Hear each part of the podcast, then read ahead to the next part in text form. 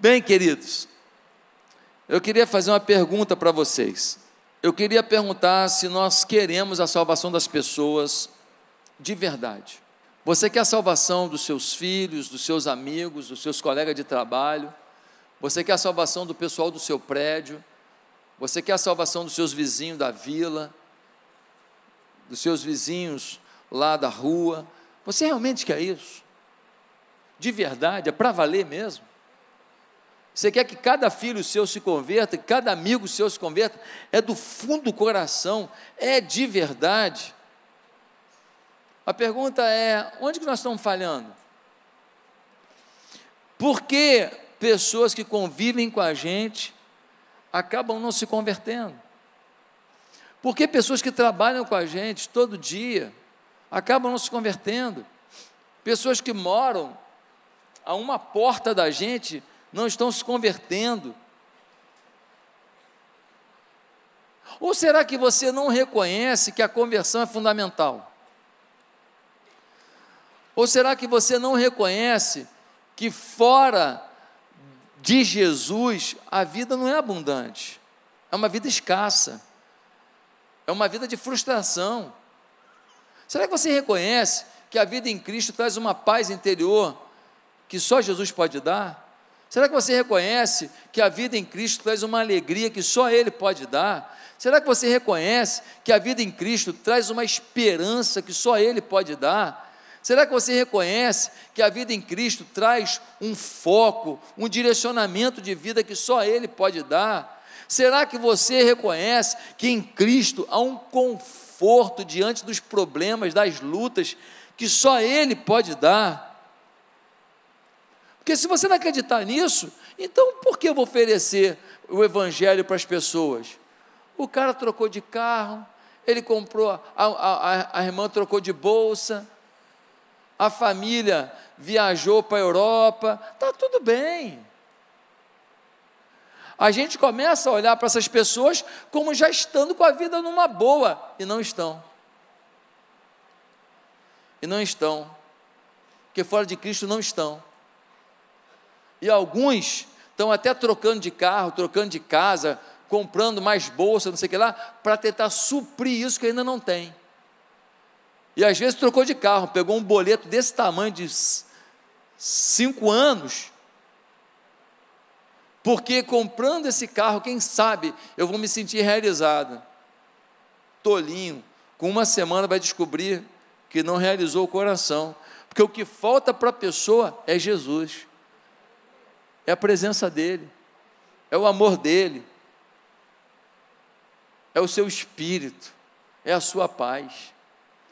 Ah, queridos, você, vocês concordam que tem amigos nossos, parentes nossos, que nunca vão pisar aqui por mais que a gente convide? Quantas pessoas que você já convidou, vamos lá na igreja, vamos lá na igreja e falar, ah, eu vou sim, vou sim, vou sim, vou sim, quantos anos tem isso? Vou sim, vou sim. Os anos se passaram, eles nunca pisaram aqui. Não vão pisar. O sistema venha a nós, venha para o culto, ele não funciona.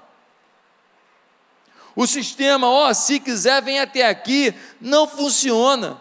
Se você acha que um dia seu amigo, parente, colega de trabalho, de estudo ou lazer vai vir ouvir, entenda que isto não é o mais provável a não ser que sejamos insistentes e dedicados a isso. A maioria das pessoas que nós queremos bem vão morrer e ir para o inferno. Sem Jesus Cristo no coração, não há vida eterna. Ah, mas a pessoa é tão boa. Eu escutei um dia desse, um ex-apresentador muito famoso do Brasil que já morreu. Ele dizia assim: Acho que o segredo da vida é você não fazer mal para ninguém. Ou seja, na cabeça dele, não faço mal para ninguém, sou uma pessoa do bem. Então, isso é suficiente. Só que as boas obras não salvam. Ninguém é bom para ir para o céu. Ninguém é bom para viver com Deus. Ninguém é bom o suficiente para merecer a vida eterna, meu. Começa em Cristo isso e termina em Cristo. Sem Ele não tem jeito. Quem cumpriu o processo redentivo, o processo salvífico, o processo transformador, o processo de garantia do céu foi Jesus na cruz. Se não receber Ele numa experiência pessoal, como Senhor da vida, não tem vida eterna, por mais bonzinho que você pareça ser.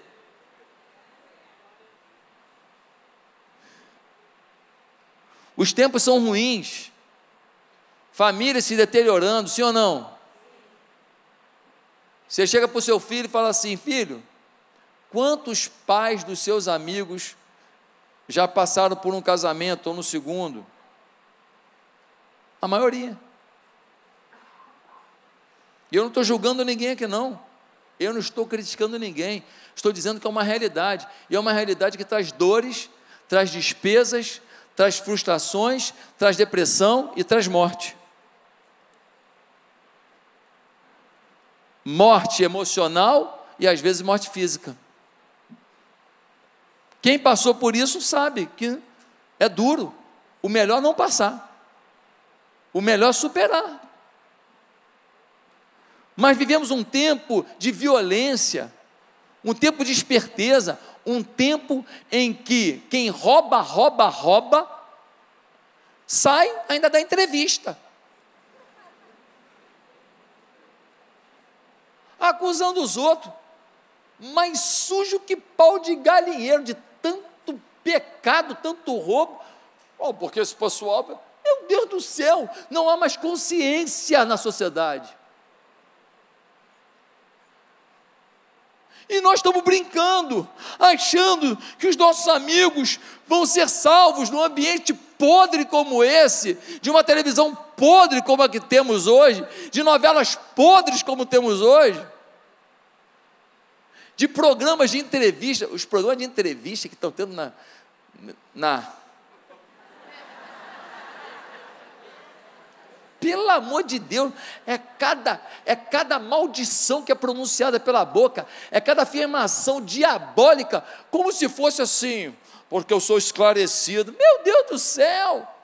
Uma pinta de, de todo-poderoso apregoando aquilo que o demônio já fala há 500 anos, há mil anos, há trocentos anos. Gente, o tempo é difícil. E nós estamos deixando as pessoas que amamos sem conhecer o Evangelho de Jesus.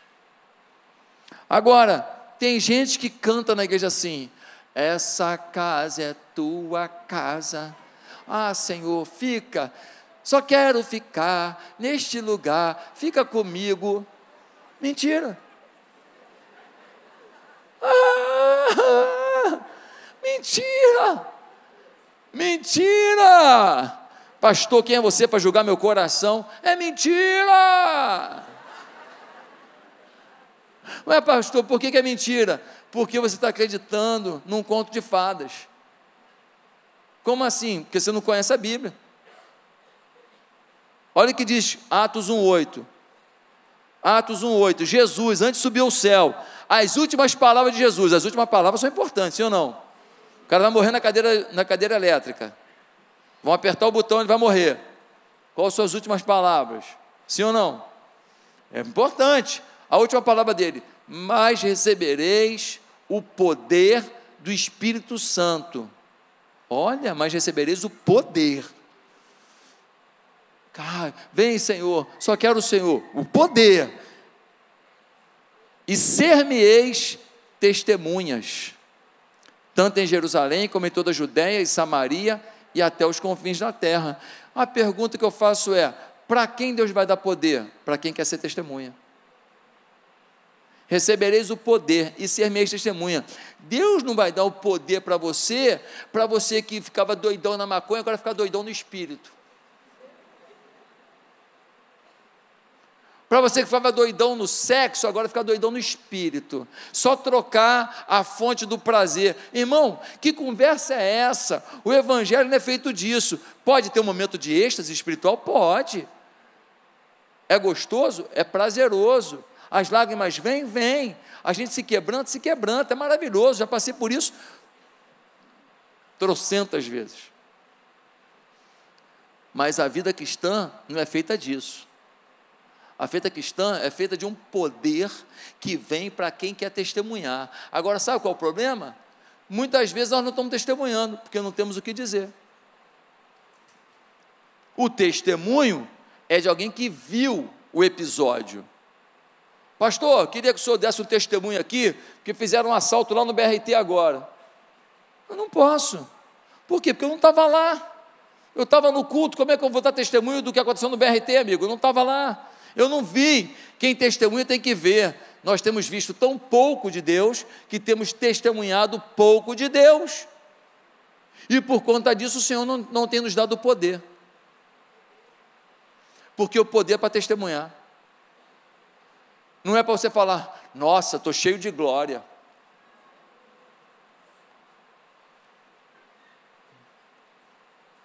Essa conversa é fiada. Deus, quando dá uma unção, dá para um propósito. Deus, quando dá o seu poder, dá para um propósito. Deus não libera poder e unção sem propósito. Quem está entendendo? Meus amados irmãos, Olha o que diz o texto: ser minha testemunha tanto em Jerusalém, Judéia, Samaria, até os confins da terra. A Palestina era dividida em cinco regiões: a Galiléia, a Judéia, a Pérea, a Samaria e Decápolis. É como se fossem os estados de hoje. É como se a Palestina fosse dividida em cinco estados. Então, o que, que Paulo está dizendo? O que, que Jesus está dizendo? Vocês têm que ser testemunhas tanto na cidade do Rio de Janeiro, como no estado do Rio, como em todo o Brasil, como em todo o mundo. É isso que o Senhor espera de nós. Ele espera que nós sejamos testemunhas. E isso aconteceu de uma maneira muito incrível na vida de uma igreja. A igreja de Tessalônica. Essa igreja foi uma igreja em que os amigos, os parentes das pessoas começaram a se converter. E com base nessa igreja, a gente consegue entender o que pode fazer nossos amigos, nossos colegas, as pessoas que convivem conosco, aceitarem a Cristo ainda esse ano. E a gente responder a pergunta: como seus amigos precisam te ver para que se convertam? Por isso, abra sua Bíblia na primeira carta aos Tessalonicenses, no capítulo 1. E nós vamos ler algo muito interessante. 1 Tessalonicenses 1 diz assim: Paulo, Silvano e Timóteo, a igreja dos Tessalonicenses, em Deus Pai e no Senhor Jesus Cristo, a vocês graça e paz da parte de Deus e de nosso Senhor Jesus Cristo. Sempre damos graças a Deus por todos vocês, mencionando-os em nossas orações. Lembramos continuamente diante de nosso Deus e Pai o que vocês têm demonstrado, o trabalho que resulta da fé, o esforço motivado pelo amor e a perseverança proveniente da esperança em nosso Senhor Jesus Cristo. Sabemos, irmãos amados de Deus, que Ele os escolheu, porque o nosso Evangelho não chegou a vocês somente em palavra, mas também em poder, no Espírito Santo e em plena convicção. Vocês sabem como procedemos entre vocês em seu valor, em seu favor. De fato, vocês se tornaram nossos imitadores e do Senhor, pois apesar de muito sofrimento, receberam a palavra com alegria que vem do Espírito Santo. Assim, tornaram-se modelo para todos os crentes que estão na Macedônia e na Acaia, porque partindo de vocês, propagou-se a mensagem do Senhor na Macedônia e na Acaia. Não somente isso, mas também por toda parte tornou-se conhecida a fé que vocês têm em Deus. O resultado é que não temos necessidade de dizer mais nada sobre isso, pois eles mesmos relatam de que maneira vocês nos receberam e como se voltaram para Deus, deixando os ídolos, a fim de servir ao Deus vivo e verdadeiro, e esperar dos céus seu Filho, a quem ressuscitou dos mortos, Jesus, que nos livra da ira que há de vir. Olha só esse texto. O apóstolo Paulo, ele chega numa cidade chamada Tessalônica, lá em Atos 17 você vê esse relato, e ele em três semanas ele planta uma igreja. Três semanas ele evangeliza, discipula e coloca líderes ali, e aquela igreja vai crescendo, vai crescendo, mas ela cresce de uma maneira tão forte que o apóstolo Paulo está dizendo: olha, cresceu de tal maneira que ela conseguiu atingir a sua cidade, conseguiu atingir a Macedônia e a Acaia. Ela pegou toda a região. Aí Paulo fala um negócio assustador. Ele fala assim: e onde vocês chegaram anunciando o Evangelho, eu não tenho mais nada a fazer, porque vocês anunciaram o Evangelho de forma plena. É o apóstolo Paulo que está dizendo isso, dizendo: olha, essa igreja foi anunciando aos seus amigos, seus colegas de trabalho, colega da academia, colega da manicure, colega daqui e dali, e o povo foi se convertendo, convertendo, e o negócio foi tomando uma proporção, e as pessoas que eram vendedores, que iam para outras cidades, iam e pregavam lá, e as pessoas que iam para fazer alguma, resolver alguma coisa em outra cidade, iam e pregavam lá. Fora que a igreja talvez tenha mandado pessoas só para pregar. E eles foram pregando nas outras cidades, e aí o Rio de Janeiro ficou pequeno para eles, de tanta evangelização que eles já estavam fazendo. Foram para Niterói, foram para São Gonçalo, foram para, para Nova Iguaçu, foram para Caxias, pegaram a região toda, pegaram a baixada toda e saíram pegando, pegando, pegando, e pegaram Magé, Piabetá, e o evangelho se expandiu. E aonde vocês falaram, não tem mais nada a dizer. Vocês fizeram um trabalho bem feito. Não é maravilhoso isso? Não é maravilhoso? A pergunta que vem agora é: o que, que tem faltado para a gente para viver isso? As pessoas que convivem conosco querem ver um evangelho que seja mais do que um discurso. Querem ver um evangelho que seja real. Querem ver o evangelho que eles digam, vale a pena. Querem ver o evangelho que eles digam, eu quero isso para mim. Porque falar, ah, eu vou na igreja, ah, eu sou evangélico, não está fazendo diferença hoje não. As pessoas querem ver em você alguma coisa que elas não têm, para que de alguma maneira elas possam dizer: me apresente isso que você tem. O que nossos amigos precisam ver em nós para se converter, gente? Essa é a resposta que eu quero dar agora, e são três respostas. Primeiro, os nossos amigos precisam ver em nós para se converter o evangelho do poder. O evangelho do poder. Não o evangelho do discurso, não o evangelho das histórias da Bíblia que são citadas de vez em quando, não é o evangelho de um versículo ou outro que a gente decorou. Além disso, tem que ter poder. Dá uma olhada só. No versículo 5 diz assim: Porque o nosso evangelho não chegou a vocês somente em palavra, mas também em poder. Irmão, ninguém vai acreditar no evangelho que não tem poder. O Paulo chegou lá e pregou três semanas numa cidade e plantou uma igreja que ficou uma igreja revolucionária. Isso é o que? Poder. Poder não é só milagre, não, não é só cura de câncer, não, não é só cura de depressão, não, não é só cura de problema cardíaco, não, não é só é, o cara está duro num dia, aparece uma situação, ele fica milionário no outro dia, não. A maior, o maior milagre é a transformação das pessoas. O Evangelho tem que ser reflexo do poder. O apóstolo Paulo, no capítulo 1 da carta aos Romanos, no versículo 16, vai dizer: Porque o Evangelho é o poder de Deus para aquele que crê. O Evangelho é o poder. Atos 1,8 diz: Mas recebereis o poder. A palavra aí é dunamis. A palavra dunamis é a mesma raiz da palavra dinamite. Ou seja, o Evangelho é um poder que explode os alicerces do mal, que explode os aprisionamentos do mal, que explodem, que explode as resistências do mal. O evangelho não fica circunscrito, não fica preso, não fica amarrado. Ele destrói o que o atrapalha e ele se expande. Esse é o evangelho do poder. O evangelho que muda a vida da gente o evangelho que muda a vida das pessoas.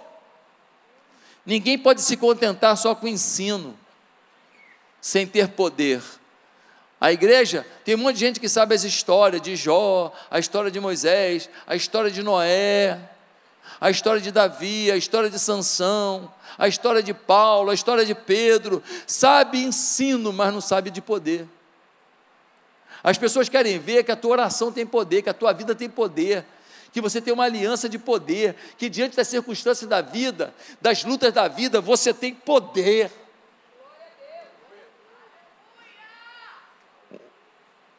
mostrar aos amigos o que Deus fez na tua vida e mostrar aos seus amigos o que Deus fez na vida de pessoas da tua igreja ajuda muito.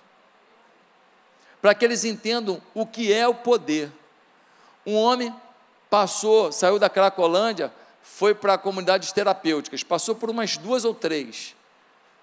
Voltava depois para o crack voltava para a cocaína. Um dia foi parar na nossa comunidade terapêutica. Chegou na nossa comunidade terapêutica, a gente apresentou o que para ele? Jesus. Ele se converteu. Fez o tratamento todo na nossa comunidade terapêutica. Fez o tratamento todo e por conta disso, ele se libertou das drogas. Uma pessoa da igreja arrumou um emprego para ele. Ele foi trabalhar. Ele foi trabalhar. E já passaram-se anos. Já se passou mais de um ano. E ele está livre. Ele está trabalhando, vivendo a vida dele. A, a, a face mudou, o sorriso mudou, o coração mudou. Ué, mas ele passou por outras comunidades terapêuticas, qual foi a diferença? A diferença é que nessa aqui apresentaram para ele Jesus. Um grande líder da Convenção Batista Brasileira, ele foi chamado numa reunião lá em São Paulo para apoiarem um projeto que eles faziam com drogados, chamado Cristolândia. Chegou lá, a autoridade falou: mas não pode falar de Jesus, nós vamos botar dinheiro, mas não pode falar de Jesus, porque o Estado é laico. Sabe nem o que é Estado laico esse Zé Ruela? Estado laico significa que qualquer um pode ter sua fé. Estado laico não é proibição da fé, não é aniquilação da fé. O Estado não é laicista, ou seja, inimigo da fé. O Estado é laico. Você pode ter a fé que você quiser e tem que ser respeitado. É isso que é Estado laico. As pessoas não sabem nem o que, que é e fala besteira. Sabe o que, que esse líder batista disse para ele? Ele falou, cara, então nós não vamos poder fazer parceria nenhuma com a prefeitura de São Paulo. Nós não queremos dinheiro de vocês. Mas, mas por que não? É muito dinheiro. Por quê? Se não botar em Jesus, o cara vai voltar para Cracolândia, amigo. O que a gente tem de diferencial não é a comida que a gente dá, nem o remédio que a gente dá, nem o terapeuta que a gente dá. O diferencial da gente é apresentar Jesus. Quando o cara pega Jesus, ele muda, pô. Ele muda. Nós temos um pastor na nossa igreja. É pastor da nossa igreja de, de Caxias, pastor Jobert. Jobert era um beberrão. Um dia chegou aqui embriagado. Conheceu Jesus, conheceu o Evangelho, se arrependeu dos seus pecados, mudou de vida, começou a liderar a célula, virou supervisor de célula. Hoje está pastoreando a nossa igreja de Caxias, de um beberrão para um salvador de beberrões. Esse é o Evangelho. Esse é o Evangelho o evangelho do poder. Temos que mostrar que o que eles acham que é poder, por causa do carro, da casa, do apartamento, da roupa, do relógio, não é poder. O poder não é do lado de fora, o poder é dentro. Segundo lugar, o que nossos amigos precisam ver em nós para se converter? Um evangelho firmado na palavra nós estamos dando muita opinião que é nossa. Nós estamos falando muita coisa que a ideia é nossa. E a gente às vezes não cita a Bíblia. A gente não cita os valores da Bíblia. A gente tem que um pouco até de vergonha de citar. A gente acha que é muito místico a gente falar assim, o que a Bíblia diz sobre o Espírito Santo, o poder de Deus. Você está esquecendo que de duende eles falam, de bruxa eles falam, de chá de cogumelo eles falam, de cristal eles falam, de de é, é, pata de coelho eles falam, de folha de arruda eles falam, de amuleto pendurado no carro eles falam, e você está com vergonha de falar do Espírito Santo de Deus. Eles acreditam em pedra, eles acreditam em, em, em, em farofa com cachaça, com aquela maçã, não sei que pô, é cidra aquilo. Sempre tem aquela maçã maldita ali. Acho que é para lembrar do Jardim do Éden, que o pessoal fala que foi a maçã.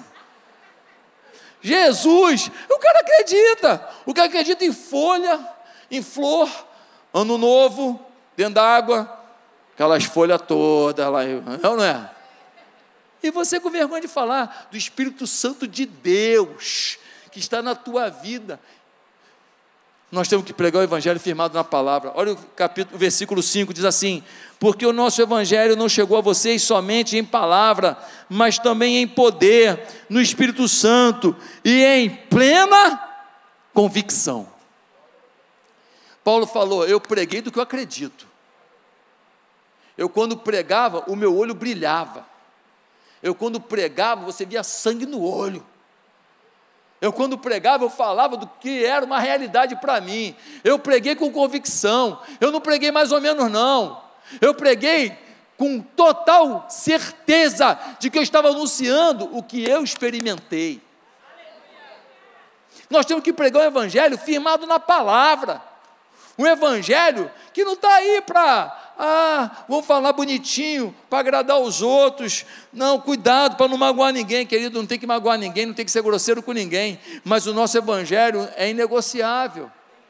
É firmado na palavra, porque só a palavra transforma, a palavra amolda a nossa vida para uma vida melhor, a palavra tira a gente de um rumo de pecado, de erro, coloca a gente num eixo de esperança, prosperidade e paz. A palavra faz a gente perdoar, a palavra faz a gente amar, a palavra faz a gente andar a segunda milha, a palavra faz a gente dar a, a outra face, a palavra faz a gente não querer perder os valores principais. A palavra. É a palavra. Quando Jesus foi tentado lá, as três vezes por Satanás, depois de 40 dias de jejum e oração, como que ele respondeu Satanás? Citou a palavra. Cada vez que o diabo fazia uma tentação, ele, palavra.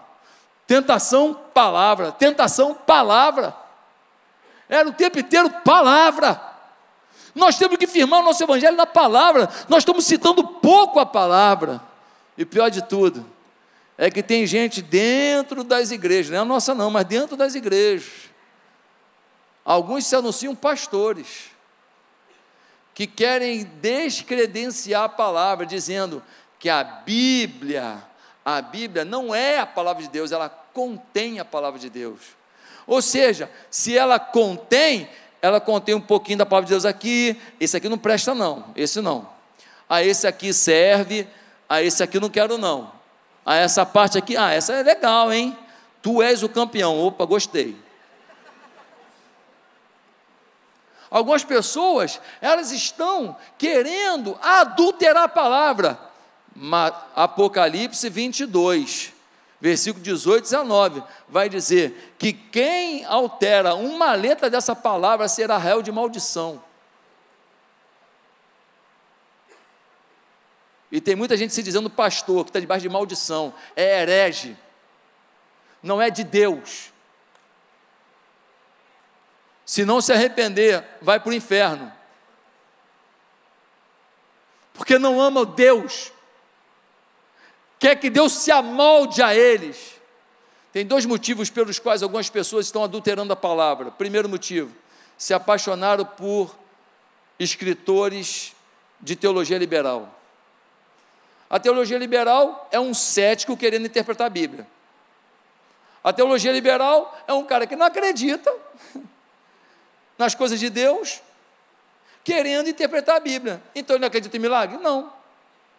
O personagem tal, ah, esse personagem aqui não. Pô, mas a Bíblia, esse personagem não tem nenhuma citação dele arqueológica, não. mas tem mil personagens que são citados na arqueologia pela Bíblia. Então, porque esse é citado, então esse não existiu.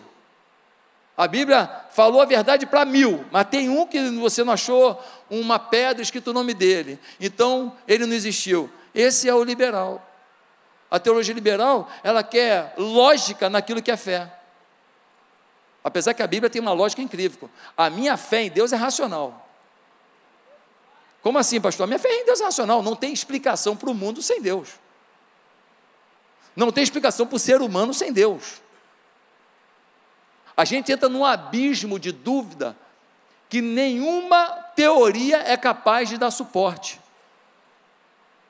Existe uma coisa tão inteligente no mundo que não tem como você achar que isso foi acaso. Você é tão perfeito, é tão detalhado, o ser humano é tão específico que só pode ter sido feito a imagem e semelhança de Deus mesmo. Você não é um projeto em andamento. Não tem um homem agora já com quatro metros e com o olho atrás para não tomar pescotapa. Não tem. Não tem. Um cara que corre para trás também porque às vezes tem que correr olhando para frente. Não tem, não tem, não tem. O ser humano foi feito a imagem e semelhança de Deus. Você pode dizer, eu creio em Deus não só por causa da minha fé, causa da minha razão, porque a minha razão me mostra que não há lógica alguma na existência do mundo e do homem sem Deus.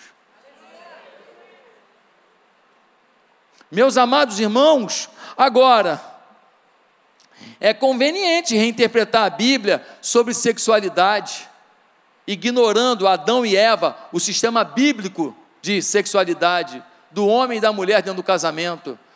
É bom reinterpretar para quem quer viver outra sexualidade, para quem quer pegar geral, para quem quer fazer errado, para quem quer viver uma vida fora da palavra de Deus. É bom reinterpretar a Bíblia sobre casamento para quem não quer levar a sério o casamento, para quem por qualquer coisinha da sua vaidade, do seu orgulho, sai do casamento qualquer briguinha, qualquer palhaçadazinha, quer dar fim a um casamento, quer deixar os filhos chorando em casa. É, realmente é conveniente reinterpretar a Bíblia quando ela fala de dízimo e oferta para quem não quer contribuir. Ah, eu vou enterrar. Não, porque o dízimo, porque não, porque Paulo não falou do dízimo, ele falou de dar conforme o coração, e o teu coração é sempre medíocre. Nunca, segundo o coração, é para dar além do dízimo, é sempre para dar a quem? É legal reinterpretar a Bíblia para atender a nossa demanda. O primeiro motivo pelo qual as pessoas querem reinterpretar a Bíblia é porque amam a teologia liberal. O segundo é porque querem que a Bíblia satisfaça seus desejos carnais. A consciência pesa, estou fazendo coisa errada. Então eu não quero que a minha consciência pese. Então o que eu falo? Não, isso aí não é bem assim não. Por quê? Porque se todo mundo disser que não é bem assim, eu fico numa boa eu continuo fazendo o que eu quero, eu continuo pecando do jeito que eu quero, e está tudo bem. Continuo passando os outros para trás, mas aí, mas eu ajudo um pobrezinho. Quer dizer, tu rouba milhões e ajuda alguém com alguns centavos e a consciência está abrandada, legal. Muitos de nós estamos caindo no engodo desses que estão infiltrados na igreja. A Bíblia diz que nos últimos dias haveriam falsos profetas que enganariam a muitos. Quem é falso profeta? Falso profeta é quem parece profeta. O falso profeta mais normal no Brasil hoje é pastor que não é pastor. Se diz pastor, mas prega contra a Bíblia. Por quê? Porque para ser falso profeta, falso pastor, tem que parecer pastor. Senão não é falso é outra coisa. Nós temos que entender que o evangelho que a gente tem que levar para as pessoas é a palavra. Pega versículo, leia, decore, bote escrito na sua geladeira, bote escrito em algum lugar da sua casa, para você estar tá olhando aquele versículo até você decorar. Sabe? Pega alguns versículos chaves que falam: olha, meu amigo, deixa eu te falar, porque todo homem pecou e destituído está da glória de Deus. Vê lá, anota, faz uma cola na sua Bíblia. Olha, todo homem estava condenado, mas o dom gratuito de Deus é a salvação em Cristo Jesus. Vai lá, bota uma colinha, escreve o versículo. Ah, mas em nenhum outro há salvação, porque também debaixo do céu nenhum outro nome há dado entre os homens pelo qual possamos ser salvos. Vai lá e anota lá o versículo. de Atos, capítulo 4. A todos quanto receberam, deu-lhes o poder de serem feitos filhos de Deus. Vai lá, anota lá. João, capítulo 1, versículo 12. Vai lá, vai lá, faz uma colinha. Há um só Deus, um só mediador entre Deus e os homens, Jesus Cristo, homem. Só se chega a Deus através de Jesus. 2 Timóteo 2. Bota lá. Anota. Anota. 1 Timóteo 2,5. Anota. Você precisa da palavra, firmado na palavra. Em último lugar, como que os nossos amigos vão se converter? Eles precisam ver na gente o Evangelho com a autoridade de uma vida santa. Irmãos, estamos pregando o que não vivemos. O pregador precisa primeiro viver, para que as pessoas acreditem no que ele prega. O primeiro alvo do meu sermão tem que ser eu. Olha o que diz o versículo 5.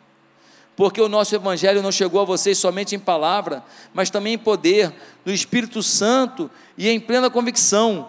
Vocês sabem como procedemos entre vocês em seu favor. Paulo está dizendo: vocês sabem que o evangelho que eu preguei foi de poder, foi de convicção, e foi da forma que eu vivia. Vocês sabem como eu vivi no meio de vocês. Eu tenho autoridade para falar pela vida que eu vivi entre vocês. Vocês sabem que um dia um missionário foi pregar numa, numa tribo da África e começou a falar de Jesus. E chegou lá, começou a falar de Jesus. Aí os nativos falaram: ele morou aqui. Eles falaram: não, não, não, ele, não, ele, ele já morreu há dois mil anos. Não, ele não pode ter vindo aqui. Não, ele morou aqui, morou aqui. E aí descobriram que eles estavam falando de um missionário chamado David Livingstone, que tinha uma vida de tanta santidade, de tanto poder, de tanta presença de Deus, que habitou no meio daquela tribo, e por conta disso, quando foi descrito Jesus, eles acharam que era a mesma pessoa. Ah, meus amados irmãos, olha o que diz o versículo 6: de fato vocês se tornaram nossos imitadores do Senhor. Olha o que Paulo está dizendo: olha, vocês agiram do mesmo jeito que eu, por isso que os seus amigos se converteram, por isso que os seus parentes se converteram, porque a forma de agir de vocês foi idêntica à forma que eu agi com vocês. Vocês se converteram através de mim e os outros através de vocês, porque a gente manteve a essência. Você para num barzinho tomando uma cervejinha com seus amigos depois do plantão, happy hour. Vai para o inferno por causa disso? Você não, eles talvez. Ué, pastor, mas por que a cerveja que levou para o inferno? Não, não é a cerveja, querido, entenda, não é a bebida que leva ninguém para o inferno mas é atitude. Você está no meio deles tomando uma cerveja, você perde autoridade para falar que Jesus transformou sua vida.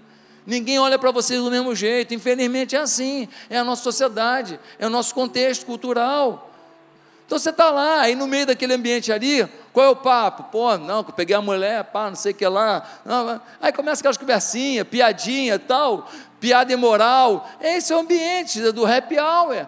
Se você está ali para pregar o evangelho, tu vai, pede lá uma água tônica, uma Coca-Cola, pede um suco de limão e ó, mete bronca, deixa teu recado. Agora, se você está ali para ser o amiguinho geral da galera, beber junto com eles e perder sua autoridade espiritual, não valeu a pena. Veja só, não estou dizendo que a bebida levou você para o inferno, estou dizendo que a bebida atrapalha tua credibilidade para anunciar o caminho para o céu. Ah, eu falo palavrão, mas é só quando eu estou nervoso. Querido, está no futebol. Tu fica nervoso todo jogo. Aí depois você vem falar do amor de Deus. Tu manda todo mundo para todo lugar, tu xinga todo mundo. Aí depois, não, porque Jesus transforma. É incoerente, irmão. Tu está no teu trabalho, tu é casado, não, porque Temos que honrar a família. Aí passa uma mulher com corpo bonito, tu. Hum. Tá todo mundo te olhando. Todo homem tem atração por uma coisa bonita, toda mulher tem atração por coisa bonita. Você não é pior do que ninguém, nem melhor que ninguém. Agora, quando você está conduzido pelo Espírito, você freia isso. Você controla isso. Senão você queima seu filme. Passe você. Hum. Aí quando você acaba de espichar o olho, alguém olha para você e fala assim: fala aí, crentão. Pronto, vergonha pura. Mó vergonha, sim ou não? Mó vergonha. Mas não é uma tentação? É uma tentação. Está todo mundo andando para lá e para cá exibindo seus corpos, homens e mulheres o tempo inteiro. Então você precisa entender que você vai ter que estar tá freado nisso. Pensar em como vencer isso, para que o seu testemunho não seja prejudicado. Sabe? O, o que eu me, me chama mais atenção aqui é o versículo 6, quando diz assim, ó. Pois apesar de muito sofrimento, receberam a palavra com alegria que vem do Espírito Santo. Olha o que Paulo está dizendo vocês foram meus imitadores e vocês serviram a Deus no meio do sofrimento. Sabe o que isso quer dizer? Maturidade. Tem gente que quer servir a Deus quando resolveu o problema financeiro, quer servir a Deus quando resolveu o problema da casa, quer servir a Deus quando resolveu o problema da aposentadoria, quer resolver, quer servir a Deus quando resolveu o problema da empresa. Ei, querido, esse povo estava sendo perseguido, estava no meio do sofrimento, mas diz a Bíblia, diz a Bíblia, que eles mantiveram a alegria do Senhor, do Espírito no meio do sofrimento. Isso é maturidade. Maturidade é você saber quem você é e qual a sua missão, independente das circunstâncias. Pode anotar. Se quiser tirar uma foto aí, postar esse texto aí no seu, no seu Instagram aí, para divulgar a igreja, me marque e marque a igreja. Maturidade, maturidade é você saber quem você é e qual a sua missão, independente das circunstâncias. O imaturo, a circunstância define como que ele vai agir. A circunstância define o que ele vai fazer ou não. Mas quem é maduro sabe quem é e sua missão, independente da circunstância. Amém? É isso aí, gente. O doutor Andrew Murray, ele começou a pregar na África do Sul e começou a haver um avivamento e as pessoas começaram a falar do doutor Andrew Murray pelo mundo afora. Aí a igreja holandesa estava pensando em convidá-lo para ministrar e mandou uns pastores da Holanda para a África do Sul para ver o ministério do Andrew Murray, para ver se ele era aquilo tudo mesmo se ele era um homem cheio de Deus mesmo, como estavam dizendo. Sabe o que aconteceu? Quando os irmãos da igreja holandesa votaram, perguntaram para eles: vem cá, e aí, o Andrew Murray era aquilo tudo? A resposta deles: ele não prega metade do que vive.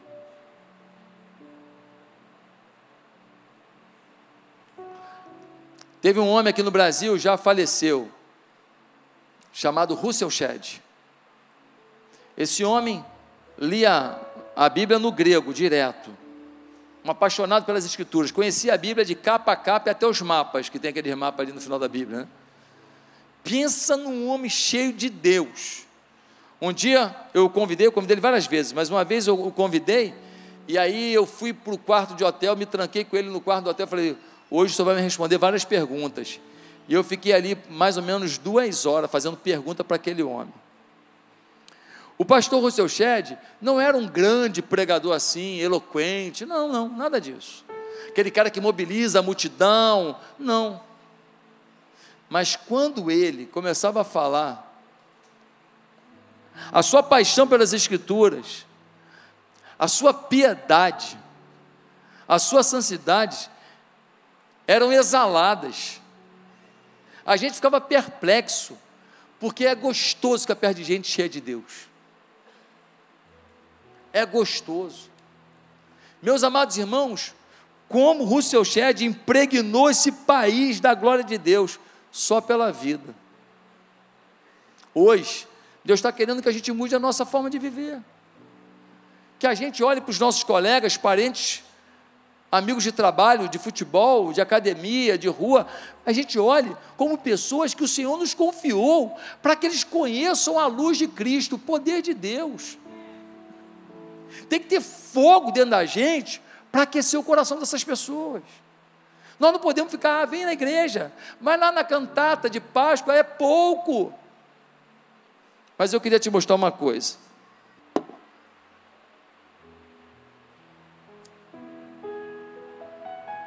Esse isqueiro, esse isqueiro acende. Esse aqui,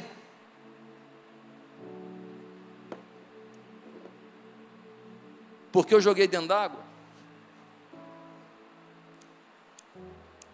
ele não acende. As pessoas estão tão mergulhadas no pecado, tão mergulhadas numa sociedade deturpada, que a chama do Evangelho não acende nelas. Mas tem um detalhe, dá uma olhada.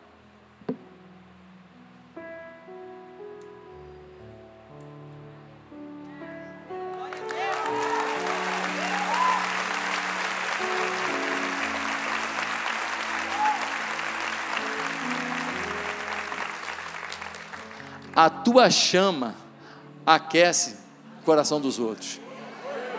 A tua chama ilumina os outros. A tua chama faz gente que você achava apagada, que você achava perdida. Talvez tenha um brilho que você nunca imaginou, talvez até maior que o seu. Mas eles só vão queimar para Deus se você aquecê-los. Mas eles só vão se voltar para Deus se você acendê-los. Eles só vão se refugiar em Deus se eles conhecerem um fogo de Deus dentro da tua vida, uma paixão pela Escritura na tua vida, um evangelho do poder, um evangelho firmado na palavra e um evangelho respaldado por uma vida santa. Se verem isso em nós, vão se converter. A questão não é se vão se converter, a questão é quando o Evangelho, ele sempre vence. O Evangelho é maior do que a resistência de um coração perdido. O Evangelho é maior do que a resistência de alguém completamente apático. Mas nós precisamos viver esses valores do poder, da palavra e da santidade.